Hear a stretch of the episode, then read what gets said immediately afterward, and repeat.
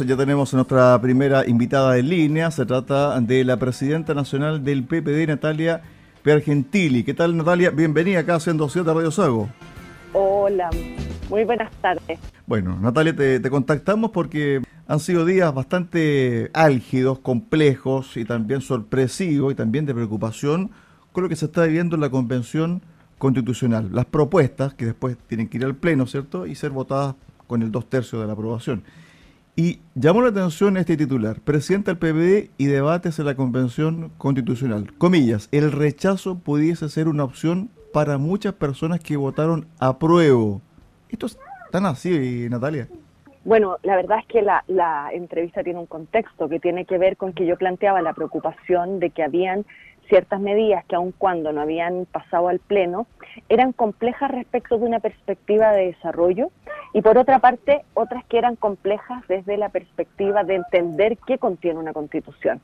Y en ese planteamiento efectivamente yo dije, puede ser una alternativa para, para muchas personas que votaron por el apruebo, eh, que la verdad es que esto les parezca, les parezca complejo, en tanto se están planteando algunas medidas que yo siendo una mujer de izquierda, porque mucha gente a partir de esa entrevista puso en duda mi, mi mirada ideológica, y para nada. Yo soy una mujer de izquierda, pero creo en las instituciones, creo en los procesos transformadores, pero también creo que la constitución debe ser una, una carta fundamental que nos, que nos convoque a todos y que además tenga aspectos eh, relevantes y no, eh, digamos, miradas dogmáticas o desde las trincheras.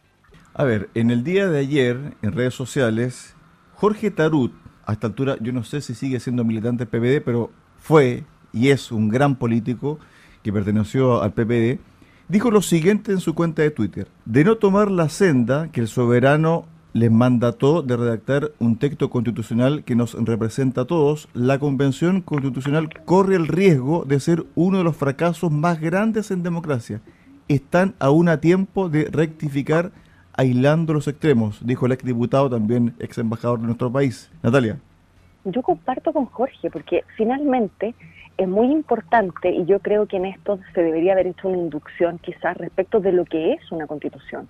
Una constitución no es un programa de gobierno, no es una lista de derechos, una constitución por una parte establece qué sistema político vamos a tener para tener una mejor democracia, para representar mejor a los ciudadanos, qué tipo de instituciones vamos a tener y su autonomía y qué, eh, digamos, pesos y contrapesos van a existir para que todas las identidades estén representadas y sobre todo cuál es la gobernanza que vamos a construir.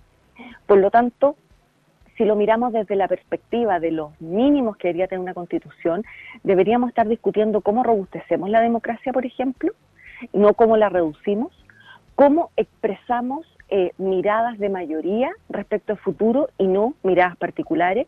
Y yo creo que yo tengo la confianza en que en el Pleno esto se vaya resolviendo, pero claro, las votaciones en particular muestran eh, algunos planteamientos que son preocupantes. No solo preocupantes porque algunos hacen caricaturas que son preocupantes para el empresariado, etcétera, no, que son preocupantes para personas de a pie, como usted, como yo, que pagamos un dividendo, que ayudamos a nuestros padres que son de la tercera edad, etcétera, y que vemos con preocupación cómo se desmoronan ciertas certezas que teníamos institucionales.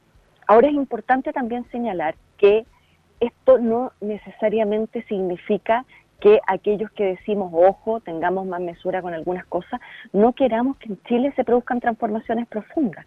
El punto es que hay otros espacios para eh, generar esas transformaciones. Por ejemplo, en el tema del Poder Judicial, que tantos ha tenido en boga la votación eh, en particular sobre este tema. ¿Queremos mayor transparencia en la elección de los jueces? Sí. ¿Queremos un sistema penal que no encarcele pobreza? Por supuesto, también, pero eso pasa por reforma al Código Penal, al nombramiento de jueces y no necesariamente pasa por intervenir en la Constitución la elección de los jueces o sus años de permanencia, lo que atenta contra la democracia, que es muy grave. Para ir un poco ilustrando lo que está pasando en la convención y la preocupación y también la reacción que ha tenido el mundo político, especialmente el mundo político de la, yo no diría de la vieja guardia, sino que más bien de los partidos tradicionales y que en su momento le dieron estabilidad al país y crecimiento, como fue, cierto, los eh, partidos de la concertación que han sacado la voz, están sacando la voz y están advirtiendo. Vamos a ir primero por la escondida. La convencional, Iván Olivares, independiente, ex pueblo constituyente, profundizó en lo que sería en la práctica el proceso que impulsa la norma aprobada en general que apunta a nacionalizar la actividad minera, indicando que este no sería abrupto, sino progresivo, y que comenzarían por la minera escondida por ser la minera privada más grande. Cuando uno lee esto, escucha esto, uno dice, lo que estoy viendo es de una persona que tiene 30 años o de una persona que representa 70, 80 años y está refrescando el discurso del fines de los 60, comienzo de los 70. ¿En qué me quedo? ¿En qué, me ¿En qué nos perdimos, Natalia, en esto? Mire, lo que pasa es que yo creo que aquí hay mucho eslogan, porque mi pregunta de fondo es, o la pregunta que deberíamos hacernos es, ¿queremos que aquellos recursos naturales que tiene nuestro país tengan mucho más rédito? Sí. Por supuesto. Quiero, por ejemplo, que la minería pague más impuestos, por cierto. Quiero que las comunidades que se ven afectadas con la actividad extractiva tengan mayores compensaciones, también. ¿Eso se resuelve eh, nacionalizando la minera escondida? No lo tengo claro. A eso es lo que voy, que no nos estamos haciendo preguntas de fondo. Lo que estamos haciendo, algunas son especies de caricaturas de, miradas bien trasnochadas de las políticas de desarrollo. Y, por eso le digo, insisto, ¿cuál es mi foco aquí? Generar mayor equidad, generar mayores recursos permanentes para el Estado, regular mejor la relación em, empresario-trabajador. Todas, e, todas las anteriores sí, pero yo creo que estamos partiendo por eh, planteamiento más bien de eslogan, de caricatura, que yendo al problema de fondo. Con la nacional, si alguien me dice que con la nacionalización, por ejemplo, la minera escondida, eso va a significar en X años mayor derechos laborales, mayores ingresos para el país, etcétera, conversémoslo, pero no lo tengo tan claro. Por lo tanto, siento que se parte por una respuesta dogmática más que por responder a las preguntas de fondo con los desafíos de un Estado del siglo XXI. Uno pudiese pensar de que esto es una propuesta, y así salió a decir también ayer la presidenta de la convención para poner un poquito de paños fríos, porque sabe que estas propuestas generan rechazo en gran parte de la población o en un número importante de ellas, y también preocupa a la economía y también a los empresarios, porque ¿qué empresario va a invertir en un país donde se están mostrando este tipo de propuestas. Lo primero. Lo segundo, con respecto a este tipo de ideas que no tienen ningún sustento el punto de vista económico, porque se le pregunta a ella, que fue la impulsora, ¿cómo se va a pagar la indemnización? Y sale con una burrada desde el punto de vista económico tremenda. Y da ejemplos como, por ejemplo, lo de Bolivia. Entonces, yo creo que también no hay un sustento que garantice que estas propuestas puedan tener alguna validez desde el punto de vista económico, político y también jurídico. Yo no, yo no sé si esto puede pasar los dos tercios, Natalia, o no. Bueno, yo tampoco sé si va a pasar los dos tercios, pero yo creo que hay que hacer una reflexión profunda y es como la invitación que yo hacía en la reflexión que hice ayer en la nota que usted hacía, hacía mención, que es lo siguiente. A los convencionales, los chilenos y chilenas los eligieron para que redactaran una constitución con ciertos márgenes.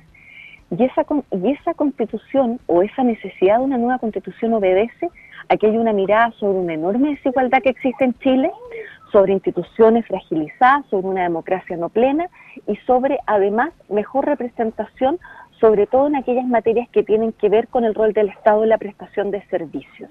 Por lo tanto, ese es el mandato. El mandato no es nacionalizar el cobre, ni privatizar tal cosa o estatizar la otra.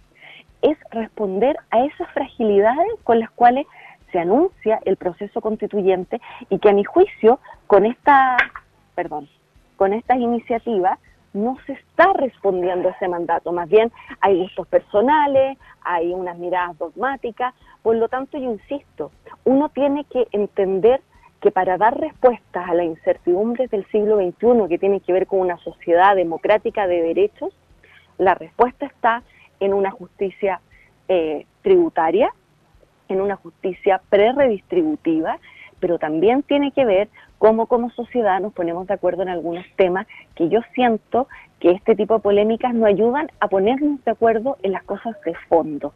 A ver, con respecto al tema de regiones, hace un par de semanas atrás en otro programa acá de la radio, conversaba con un dirigente de la pesca artesanal y él decía, veo mucho ver de la constitución y no nos están dejando en el papel mucho movimiento de margen para trabajar. Entonces él decía, se quiere proteger ciertas zonas del país como zonas protegidas por el medio ambiente. Por otro lado, las cuotas de pesca están siendo bajas por, evidentemente, la cantidad que se ha sacado y también porque algunas especies lisianamente están, eh, están desapareciendo. Por lo tanto, ellos se sienten como el jamón del sándwich. Y esas personas, en el fondo, también están pendientes de lo que se está viviendo en la convención. Mucho verde y mucha ideología ecológica, aparentemente, siendo impuesta en algunos párrafos de este borrador, Natalia. Bueno, yo siento que por eso es tan importante la presencia y la voz de aquellos convencionales que son de regiones, porque efectivamente hay que avanzar hacia un cambio en la matriz productiva del país, pero eso no se hace de la noche a la mañana ni tampoco se hace a través de una constitución, se hace a través de políticas públicas. Por lo tanto, tenemos que establecer ciertos márgenes en el ámbito de la sostenibilidad que hagan que sus hijos, eh, mi hija, en fin, vivan en un país eh, que, que no contribuya al calentamiento global, que tenga una, extracción sustentable de su riqueza, etcétera, sin duda. El punto central acá es cómo hacemos convivir la actividad económica con, eh, eh, digamos, la protección al medio ambiente sin claudicar a ninguna de las dos. Y tenemos que buscar ajustes. Eh, y cuando nos paramos desde el dogma, claramente estamos poniendo un problema o, o un, o un valor por sobre otro que es tan importante como la protección del medio ambiente. Tendremos que revisar las cuotas, tenemos que revisar las, las áreas marinas, tenemos que eh, revisar, por ejemplo, el uso del borde costero, todo eso. Y hoy día los gobiernos regionales tienen herramientas para eh, poder ir avanzando en aquello en el proceso de descentralización. Pero por eso le insisto, los cambios eh, y, y los planteamientos de estas características tienen que ir acompañados de comprender y aterrizar aquello en las realidades territoriales, que en el caso de Chile son tremendamente diversas.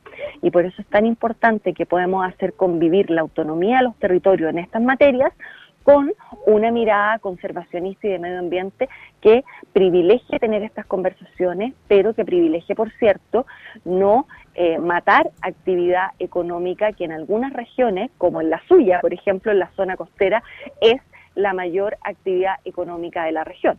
En el día de hoy renunció la jefa de prensa de la convención.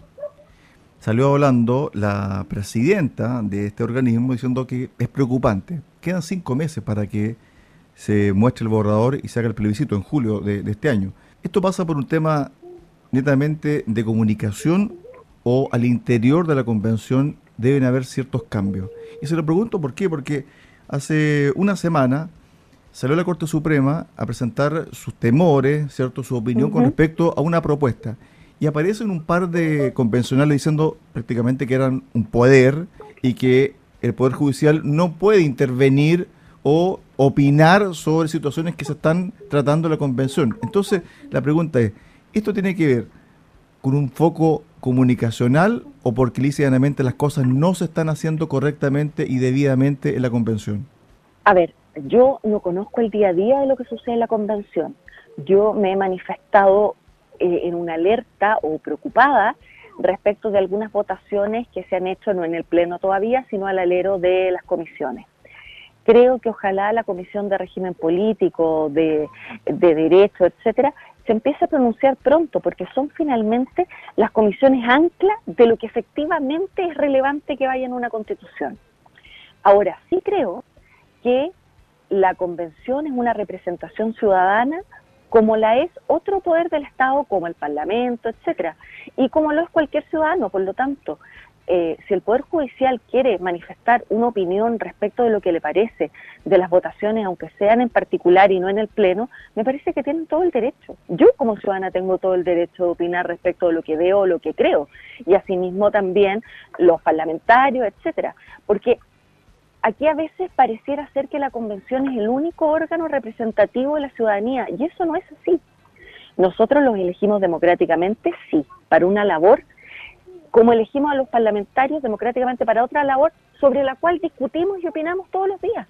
Por lo tanto, creo que al contrario, creo que hacer un seguimiento como ciudadana o como entidad política o como gremio o como poder del Estado es importante porque finalmente una cosa es lo que se desea poner en la Constitución y otra distinta es la aplicabilidad o la viabilidad de implementarla técnicamente o institucionalmente. Por lo tanto, siento que, que esto de ustedes no pueden opinar me parece que es tremendamente antidemocrático. Quedan eh, pocos meses, no, pocos meses, pocas semanas, 40 días y fracción para que asuma Gabriel Boric. La pregunta que me hago es lo siguiente, ¿cuál va a ser el rol de los partidos tradicionales, de la ex concertación, de la nueva mayoría, etcétera, en el gobierno? Algunos ya han tomado posición de ministerio, otros partidos no, pero uno pudiese pensar de que a la luz de cómo se vaya desarrollando el gobierno de Gabriel Boric, van a tener que tomar posturas un poquito más fuertes. Esa postura que no la tuvieron después del estallido social, por ejemplo, para defender los 30 años que estuvieron los partidos al amparo o al alero de la concertación. Yo hablaba con un economista la semana pasada y le entregaba las siguientes cifras, cifras que son decidoras. Durante el gobierno de Pinochet, entre 1973 y 1989, el tamaño de la economía chilena aumentó en un 58%, superior al PIB en un 58% a 1973. Durante los tres gobiernos de la concertación, 1990 al 2005, la economía chilena 26, es decir, el tamaño de la economía chilena en el 2005 era 2,3 veces superior al tamaño que tenía en 1990. Uno pudiese aportar un montón de cifras, porque uno vivió este proceso, pero resulta que los partidos de la concertación finalmente se fueron, se dejaron golpear, se dejaron humillar y lícitamente lo que está sucediendo es porque en su momento no hubo una reacción. ¿Cómo están preparando esto a contar del 11 de marzo del 2022? Qué interesante lo que usted me dice, porque quiero hacer un, ahí un matiz que tiene que ver con lo siguiente. Creo que las cifras macro, en el caso de, eh, de la dictadura, pueden dar cifras auspiciosas, pero no olvidemos la crisis del 82, no olvidemos que el año 90 había un 60% de pobreza y no olvidemos además que ese, entre comillas, éxito económico, que yo creo que no fue tal, si es que si hacemos una aperturación de las cifras micro, a costa de la tortura y muerte de miles de chilenos. Por lo tanto, no quiero hacer un análisis económico de ese periodo porque tendríamos que hacer otros análisis eh, más complejos aún. Pero lo que usted dice de los gobiernos de la concertación, efectivamente, yo creo que cuando se instaló ese eslogan perverso de no son 30 pesos, son 30 años, eh, la verdad es que muchos de los eh, líderes de la ex concertación quedaron en estado como de shock, quedaron, fueron completamente funados y creo que no tuvieron la fuerza para defender eh, lo transformadores que fueron los gobiernos de la concertación. Hubo errores, sin duda. Hubo cosas sobre las cuales a lo mejor no se hizo tanto énfasis también, pero decir que durante los 30 años del gobierno de la concertación Chile no avanzó o Chile no caminó hacia las transformaciones es no, es no ser, es no ser, digamos, honesto con la historia. Ahora, creo que de a poco eh, el presidente electo Gabriel Boric se ha ido dando cuenta que una cosa es cómo tú basas tu relato político y cómo enarbolas las banderas de las transformaciones a partir quizás de buscar a alguien a quien golpear, que en este caso fueron los 30 años. Pero a poco andar, él mismo ha señalado que está construyendo sobre hombros de gigantes, así lo ha planteado. Por lo tanto, yo dejo atrás esas polémicas. Creo que efectivamente muchos de los ex eh, líderes de la concertación fueron bien opacos respecto de defender eh, lo que había que hacer y más bien se subsumieron en un silencio en un, eh, y, se, y fueron objeto como de el pánico escénico respecto de salir a decir algo que, que fuera en contra de una verdad que no era verdad que se estaba instalando. Pero sí también creo que el presidente Gabriel Boric nos ha convidado los partidos de la concertación a ampliar la base social de apoyo, la base social y política de apoyo a su gobierno, y nosotros estamos en esa mirada. ¿Eso qué significa? significa que vamos a ser partidos que vamos a estar eh, al alero y, apoyando las transformaciones que nosotros también creemos que son importantes para el país desde una mirada colaborativa, que no es lo mismo que una mirada obsecuente, una mirada colaborativa donde planteemos nuestros énfasis, los acuerdos, los disensos si es que existen, eh, pero desde una perspectiva de construcción, no desde una mirada de oposición, sino más bien de una mirada de co-construcción de transformaciones en las cuales también estamos profundamente de acuerdo. Natalia, bueno, nos quedan pocos segundos para el cierre del bloque. Me gustaría haber conversado un poquito más contigo. Ya vamos a tener otra oportunidad. Te quería hacer la siguiente pregunta, pero la voy a hacer y la vamos a dejar ahí stand-by para un próximo contacto. Fíjate que en la segunda vuelta votaron 8.270.318 sufragantes. Para el plebiscito de salida tienen que votar más de 15 millones. Es decir, hay 6 millones de personas que no votaron. ¿Cómo va a votar estos 6 millones de personas con respecto a la convención y con respecto también a la propuesta de la Carta Magna? Hoy, pero es una pregunta muy interesante. ¿Cómo me la va a dejar abierta para la próxima vez? Yo creo que lo tenemos que responder la próxima semana. ¿Te parece, Natalia? Ya, pues quedo comprometida con ustedes entonces y cariño a la hermosa región de los lagos. Perfecto. Próximo jueves, misma hora, ¿te parece? 5 10. ya, pues, un abrazo. Listo, un abrazo, que estés bien. Chao, chao.